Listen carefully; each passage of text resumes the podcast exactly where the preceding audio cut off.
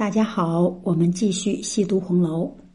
我之前在网上看这样一个问卷调查，《红楼梦》中的几个主要人物，你比如说黛玉、宝钗、凤姐等等，让大家选最喜欢哪一个？结果调查的显示发现，备受人喜欢的不是黛玉，不是宝钗，而是王熙凤。王熙凤在《红楼梦》众人眼里是个不讨喜的人物。他被贴上了机关算尽的标签，毒设相思局，害死尤二姐，铁槛寺弄权等等，干了很多让人觉得很遭人恨的事儿。但是呢，他也有很多让人喜爱和佩服的一面。那么，我们今天呢，来聊聊凤姐身上让人喜爱和佩服的一面。首先，她是能说会道，情商高。从哪里可以体现出这一点呢？我们首先来看《红楼梦》第十一回，贾静寿辰的时候，他的儿子贾珍备好了宴席，便请贾府族人。老祖宗贾母自然呢也是在备邀之列。然而素日爱热闹的贾母却并未前来。贾母不曾前来，贾珍跟尤氏夫妇自然觉得颇没面子，以为自己礼数不周，怠慢了老祖宗。正当二人耿耿于怀的望着王夫人时，王熙凤却抢先做了回答：“老太太昨日还说要来着呢，因为晚上看着宝兄弟他们吃桃，老人家又嘴馋，吃了有大半个。五更天的时候就一连起来了两次。今日早晨略觉身子倦些，因叫我回大爷，今日断不能来了。说有好吃的要几样，还要很烂的。”其实，对于贾母为出席贾静的寿宴，后人呢有很多的揣测。有人说贾静呢是贾母的侄子辈，在那个等级森严的年代，婶子上门给侄子拜寿说不通。也有人说贾静作为当事人也并未回家过寿，寿星不在，贾母自然不会赏脸。还有人说焦大曾大骂宁国府。贾母装作不知，却不愿委屈自己沾染分毫。旁人能想到的，贾珍自然也会耿耿于怀。但妙就妙在凤姐的话毫无破绽。她先是说老祖宗同宝玉一起吃桃，吃坏了肚子，这就很符合贾母老顽童的做派。后又说要带回去一些吃食，还要烂的。此话就表明。贾母虽未来成，但带些吃食回去，也算是给足了贾珍面子。王熙凤的这一套说辞，三言两语，既打消了贾珍的疑虑，又维护了贾母的面子，可谓是两全其美。我们再看《红楼梦》第三回，黛玉刚入贾府时，黛玉呢，原就是贾母最疼爱的。贾母从未打算让黛玉以客人的身份在此居住，可在那个时代，嫡庶有别，里外有别。而凤姐呢，早就知道黛玉在贾母心目中的位置，所以她是这样说的：“真真这样标致的人儿，我今日才算是看了。况且这通身的气派，竟不像老祖宗的外孙女儿，竟是嫡亲的孙女儿似的。”王熙凤这一番话也是一语三贯，一是体现了贾母疼爱黛玉和其母贾敏的这份心意；二来也是拉近了黛玉与贾府的亲缘关系，体贴黛玉寄人篱下的谨慎小心；其三是夸了黛玉的同时，也将贾府三春一并夸赞了。凤姐说罢，贾母开怀大笑，满屋子人皆大欢喜。纵观凤姐此人，能说会道，巧舌如簧，能把说话之道体现的淋漓尽致，句句说到了贾母的心坎上。贾母怎能不喜欢她？又怎么不会对其委以重任呢？正所谓世事洞明皆学问，人情练达即文章。不得不说，凤姐的情商是真高。第二呢，是她的勤谨治家的能力强。如果认为凤姐仅仅是会溜须拍马、捡好听的说，那就大错特错了。凤姐不仅能说会道，而且呢，办事能力也不是盖的。冷子兴谈到王熙凤时是这样夸赞她的：“自从莲爷娶了令夫人之后，上下无一人不称颂，莲爷倒退了一舍之地。模样又极标致，心机又极深细，竟是男人万不及一的。”王熙凤职业生涯的最得意之笔是《红楼梦》第十三回秦可卿葬礼。秦可卿病逝，婆婆尤氏称病无法起身，贾珍、贾蓉两个大男人被繁琐的事情搞得是晕头转向，一时间宁国府乱成了一锅粥。贾珍不得不向荣国府求救，宝玉力荐王熙凤。王熙凤一出马，先整理宁国府的奴才们。她叫来丫头婆子，给他们分配任务，并立下规矩：该罚的罚，该赏的赏，把这帮人治理的是妥妥帖帖。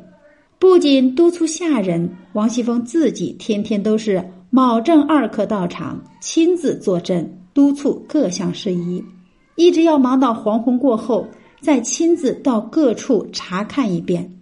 在没有什么失误后，上才跟上夜的交接。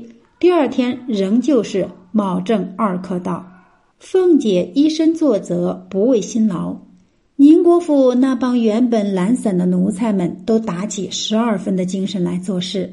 不出两天，原先像无头苍蝇一样奔来跑去的下人们都有了自己明确的岗位，事情也变得井井有条起来。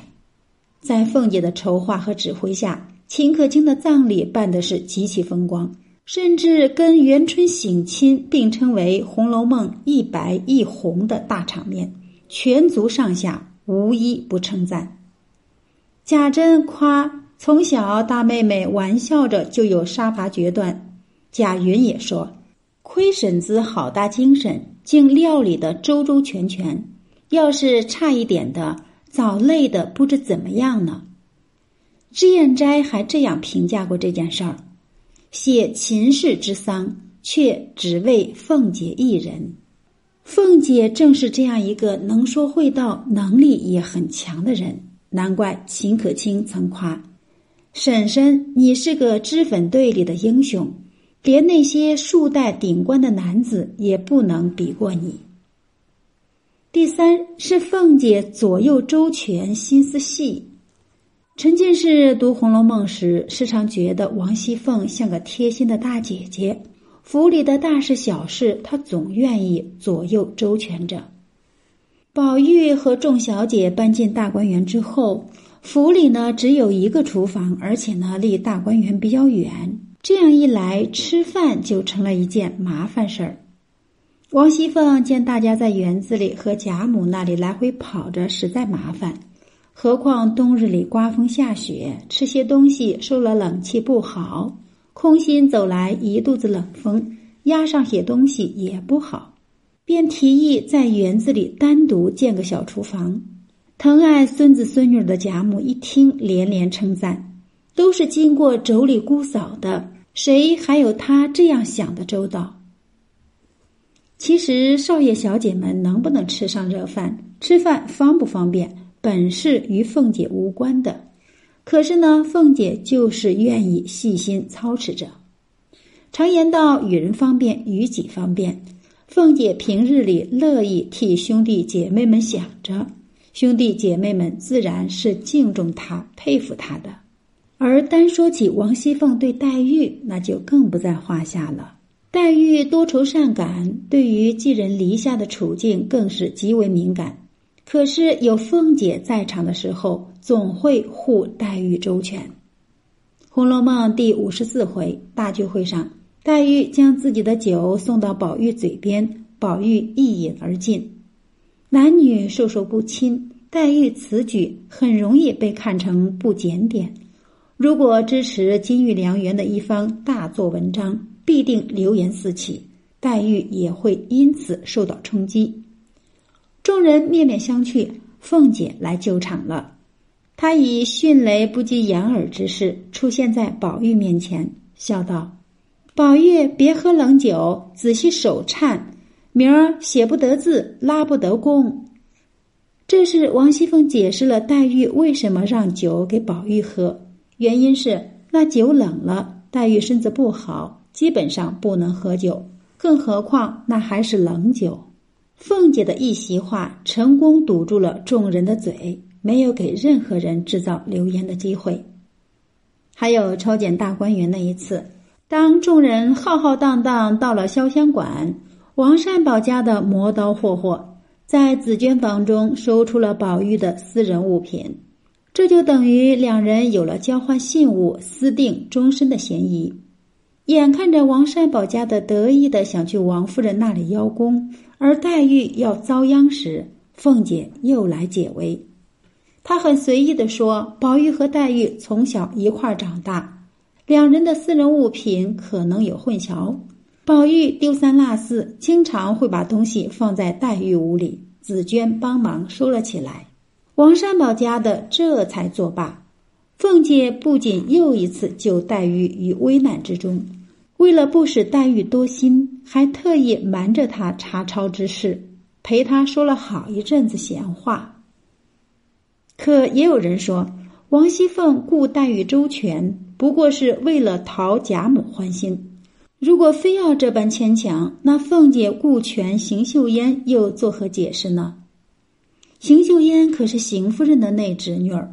众所周知，王熙凤婆媳素来不睦，凤姐是没有必要借邢岫烟来讨好邢夫人的。但是呢，贾母叫王熙凤安排邢岫烟的住处时，思虑周全的王熙凤将其安排在了迎春处。一来，迎春是邢夫人的继女，两人在身份上匹配；二来，迎春性子温柔，断不会给邢岫烟委屈受。至于迎春房里的下人不听使唤，那又是后话了。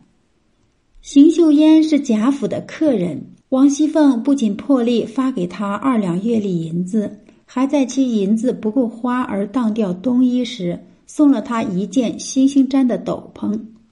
虽说斗篷是经平儿之手，可凤姐也说了，所以知道我的心的，就是他值三分罢了。可见平儿的行为，凤姐是默认的。若说王熙凤对人好，不过是有所图，那就太肤浅了。对于山野村夫刘姥姥，她又图什么呢？头一次刘姥姥来打秋风，凤姐就接济过一回。刘姥姥二进荣国府，众人纷纷慷慨馈赠，可刘姥姥是个自尊心极强的老人家。他觉得收了这么多东西，受之有愧。王熙凤看在眼里，连忙上前，发自肺腑的对刘姥姥说了句：“也没有什么，不过随常的东西，好也罢，歹也罢，带了去，你们街坊邻舍看着也热闹些，也是上乘一次。”凤姐这句话说到了刘姥姥的心坎里去了，非常贴合刘姥姥当时的心境。给了不好意思拿这些东西的刘姥姥接受的台阶，也给了刘姥姥足够的安抚和尊严，让刘姥姥拿了这些东西一点心理负担也没有。刘姥姥对凤姐自然是感恩戴德，铭记于心，这也就有了后来在烟花柳巷救下乔姐报恩一事。有这样一句禅语。与人方便多慈悲，慷慨施舍事常为。他时上祸逢灾厄，逢凶化吉定无疑。其实如此看来，接济刘姥姥，并非正是凤姐平生唯一所做的好事，而是平日里她周全大家，积了善因，才在乔姐身上结了善果。福斯特在小说《面面观》中说。唯有圆形的人物才易于扮演一个悲剧性的角色，而不受时间长短的限制，才能够使我们产生除了幽默诙谐和恰如其分以外的任何感觉。王熙凤正是这样一个有血有肉的圆形人物，她的一生是女枭雄的一生，能把上千人的贾府打理得井井有条，但也是悲哀的一生。她暖不住丈夫的心。最终夫妻离散，因待下严苛，贾府的下人都对他多有怨言。但不论怎样，人性本来就不是非黑即白的。凤姐这个艺术形象将永远光辉灿烂，她给后人的启示也是非常深远的。好，关于凤姐这个人物呢，我们今天就聊到这里。欢迎大家在评论区留言讨论。好，我们下次再会。